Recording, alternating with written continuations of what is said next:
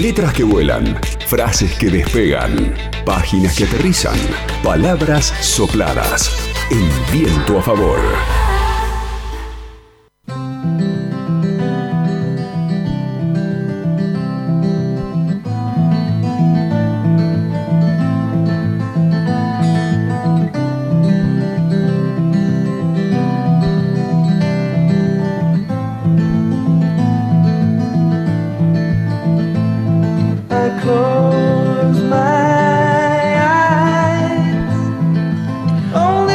Hola Pablo Montanaro, ¿cómo va? Hola, buenas tardes Juan, ¿cómo va? ¿Todo bien? Bien, espiando por la ventana y viendo que el momento ha llegado en serio, de sentarme con algún libro. Ahí estábamos escuchando recién eh, el Como polvo en el viento, ¿no? Una canción del grupo Kansas y de alguna manera esta canción que hemos puesto en el comienzo de, de esta columna tiene que ver con el libro que vamos a comentar, mejor dicho, con el libro que va a comentar su autor, el escritor Leonardo Padura, eh, con quien tuvimos el gusto, Padura vive en Cuba, está en Mantilla, donde, donde reside, y mm, tuvimos la oportunidad, gracias al grupo Planeta y a la editorial Tusquets, de conversar vía Zoom con Leonardo Padura, el escritor cubano que ha publicado como polvo en el viento su última novela que tiene como ejes el exilio, el desarraigo, las fidelidades, los amores, los odios, son los ejes de esta novela publicada por Tusquets como polvo en el viento y mm, bueno,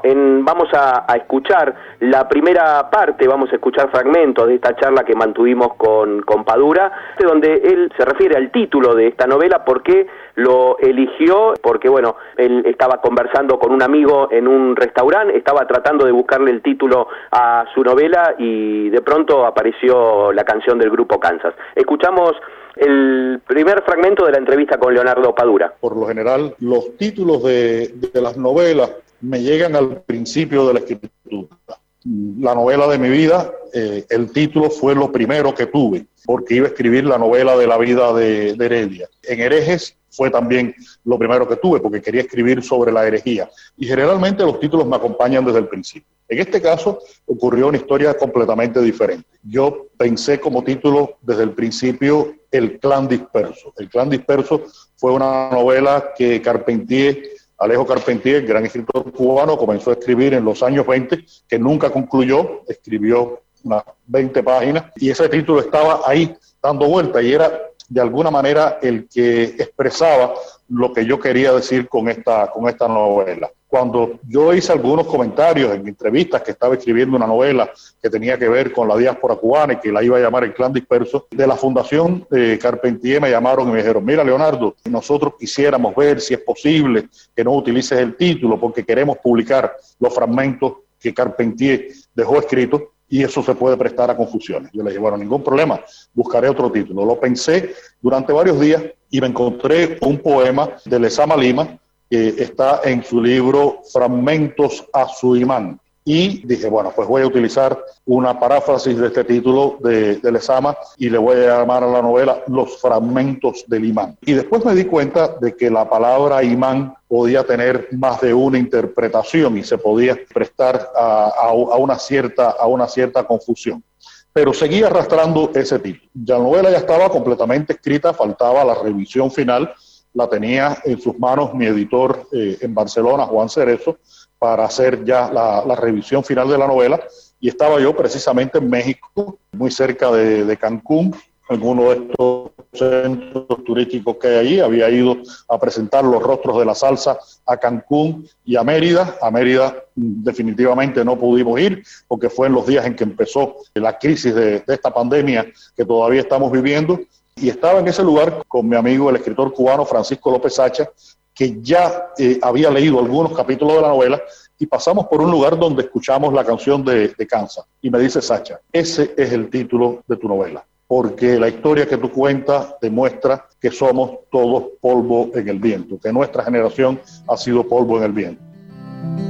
Escuchamos la primera parte de la entrevista que mantuvimos con Leonardo Padura, él en La Habana, en Cuba, y bueno, eh, para hablar de la novela Como polvo en el viento, tenemos que decir que, que, narra eh, Padura los vaivenes de la historia del clan, un grupo de amigos formado en la capital cubana durante los años 80, y es de alguna manera un abordaje de lo que fue esa generación del periodo especial en Cuba, ¿no? Con, con el bloqueo por parte de los Estados Unidos y todos los, los distintos destinos que deparan a estos personajes que en su mayoría pasan por el exilio. También le consultamos a Padura sobre el sentido de la patria cuando se pasa por la experiencia del exilio y esto nos decía Leonardo Padura. Yo creo que mm, la patria es la, es la pertenencia, es la, la relación con, con un sistema que comprende la geografía, pero más que la geografía comprende una cultura, una espiritualidad, una forma de, entender y de expresar la vida. En América Latina es muy evidente que, países que están muy cerca eh, y que tienen incluso historias muy similares, como puede ser, ahora hablábamos con, con una periodista uruguaya, como puede ser Uruguay y Argentina, o aquí en el Caribe, como puede ser Cuba, República Dominicana y Puerto Rico. Creo que las patrias son diferentes porque empieza a haber singularidades que, que la identifican. Y yo creo que el exiliado, en sentido general, tiene una nostalgia por la patria, tiene una necesidad de la, de la patria. Trata de adaptarse al lugar en que, en que vive, es necesario porque, porque tienes que rehacer tu vida, es una cuestión de, de supervivencia, es una cuestión de adaptación, pero nunca dejas de ser lo que ha sido originalmente. Hay personas que tienen más facilidad para realizar ese tránsito, otras a las que les cuesta más trabajo. Creo que los cubanos son de esos a los que les cuesta más trabajo. Y hay todo un capítulo de esta novela, el primer capítulo que se, desarrolla fundamentalmente en la ciudad de Hialeah, que pertenece al condado de Miami-Dade, donde se ve cómo los cubanos han tratado de reproducir Cuba en ese territorio de los Estados Unidos. Están de alguna manera haciendo un rescate de la patria desde el extranjero para poder encontrarse a ellos mismos y poder sobrevivir como lo que han sido siempre, es decir, como, como cubanos. Ya hacia el interior bueno, pues yo creo que cuando vives en la, en la, en la patria, eh, pues esa noción te es tan cercana que a veces no la expresas, no, no tienes una, una conciencia eh, cotidiana de lo que es la patria porque estás en ella, estás inmerso en ella. Te voy a contar una, historia de, qué manera puede eh, a uno afectarlo la existencia de la patria. Cuando, cuando vino a Cuba el Papa Juan Pablo II, el Papa Boitila, por fin se produjo la coronación de la Virgen de la Caridad del Cobre. La Virgen de la Caridad del Cobre es la patrona de... Yo no soy religioso, no soy católico, pero yo me crié en una casa donde en la habitación de mis padres, donde se ponía la cuna de cada uno de los, de los hijos que íbamos naciendo, yo fui el mayor, había una imagen de la Virgen de la Caridad del Cobre. Es decir, que yo he crecido, he vivido viendo la imagen de la Virgen de la Caridad del Cobre, incluso en la época como mía de periodista escribí una historia de la Virgen de la Caridad, cómo había aparecido, cómo se había convertido en la, en la patrona de Cuba. Y en ese acto que se celebró allí en la iglesia del Cobre, que está en las afueras de Santiago de Cuba, de la coronación de la Virgen, en el momento en que se produce ese acto, yo lo estaba viendo por televisión y yo empecé a llorar. Y fue un llanto eh, incontrolable, un llanto que me salía de dentro y, y bueno, era la expresión de una emoción, porque yo estaba viendo en ese acto el reconocimiento de mi patria. Yo siempre digo que en mi caso la patria empieza en mi casa, en mi barrio de Mantilla, eh, y que ese es el lugar al que yo pertenezco y que esa es la esencia de mi patria, que puede estar adornada por símbolos como un himno, una bandera o una virgen como la Virgen de la Caridad del Cobre.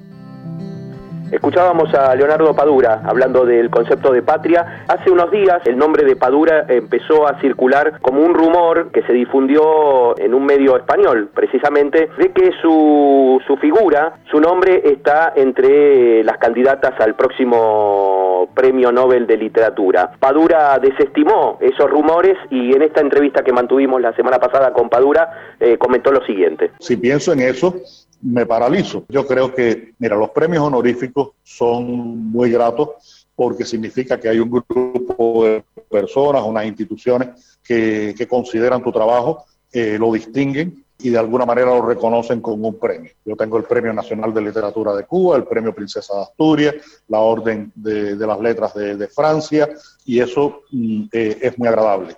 Pero uno no puede pensar en, esos premios. Esos premios llegan o no llegan. Y uno lo que tiene que seguir es trabajando para hacer lo mejor posible lo que tiene que hacer. Y me da, me da pie para, para una reflexión que creo que es importante al hablar de, esta novela de, Como polvo en el viento y de cada una de las novelas que he ido escribiendo en estos años. Y es que como escritor nunca me siento satisfecho. Yo creo que, cada novela que he escrito es la mejor novela que he podido escribir en el momento que la he escrito. Y si no es mejor, no ha sido por falta de esfuerzo, sino por falta de capacidad. De la primera, desde Fiebre de Caballo hasta Como polvo en el viento. Y por eso trato de que cada novela sea un reto para mí. Yo pudiera eh, perfectamente eh, escribir una vez al año una novela del personaje de Mario Conde, que fuera una novela decente, una novela que mis editores seguramente me la publicarían, eh, los lectores la leerían y cumpliría con mi trabajo como escritor. Pero yo prefiero complicarme la vida, buscar temas que me reten, estructuras diferentes, lenguajes más complicados, situaciones más difíciles, investigaciones más profundas porque creo que, es lo que debo hacer como, como, escritor, no conformarme con lo que he conseguido. Y por eso, si viene en algún momento algún reconocimiento honorífico, bienvenido sea, pero no trabajo para ello y tampoco trato de pensar en ello. Hablaba Leonardo Padura acerca de este rumor que se difundió en un medio español eh, por el próximo Premio Nobel de Literatura, Padura como candidato a este a este premio tan prestigioso. Y por último, eh, Padura, bueno, habla de, los personajes de esta, de esta novela de Como polvo en el viento, que viven el, el exilio de, distintas maneras, desde la nostalgia permanente hasta la renegación de, de, su pasado. Y Padura habla de que la vida tiene que ser una lucha de resistencia. Escuchamos la, el último fragmento de esta charla que mantuvimos con Leonardo Padura. Sí, yo creo que la vida tiene que ser una lucha de resistencia. El mundo en general, desde siempre, ha sido un lugar complicado y hostil para la mayoría de, las personas. Y bueno, uno tiene que, tratar de, en ese mundo conseguir lo que necesita, lo que lo realiza como, como individuo. Y eso puede estar en la cercanía o en la lejanía. Por eso ese personaje declara que tiene pensamientos que yo comparto en una, en una gran medida. De alguna forma es el personaje a través del cual expreso puntos de vista más cercanos, pues eh, eh, dice esta, esta, esta afirmación, que todas las razones para quedarse o para irse son válidas y respetables. Yo creo que uno tiene que, eh, dentro o fuera, resistir y tratar de hacer su vida en la medida de lo posible. Y esa medida de lo posible, yo siempre la veo sin límites. Solamente pudiera tener los límites de que mi necesidad de realización, mi necesidad de poder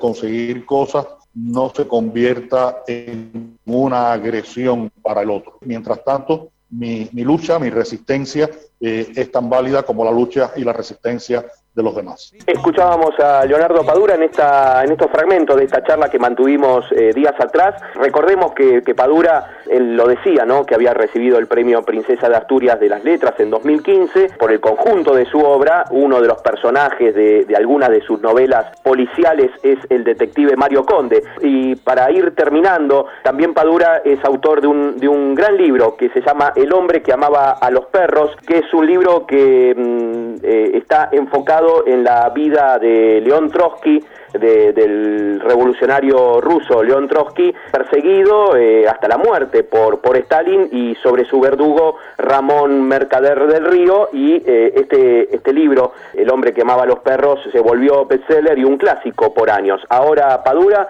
eh, insiste con, con su novela, una gran novela como Polvo en el Viento y creo que es altamente recomendable, sobre todo para, para ver cómo es esto de ficcionalizar ese periodo especial, ese periodo tan, tan especial especial para los cubanos, que fue el periodo especial eh, producto del bloqueo con los Estados Unidos. Leonardo Padura, como polvo en el viento, publicado por Tusquets. Altamente recomendable el libro. Gracias Pablo por tu tiempo y la, la seguimos la semana próxima. Un abrazo. LU5 Podcast. Viento a favor.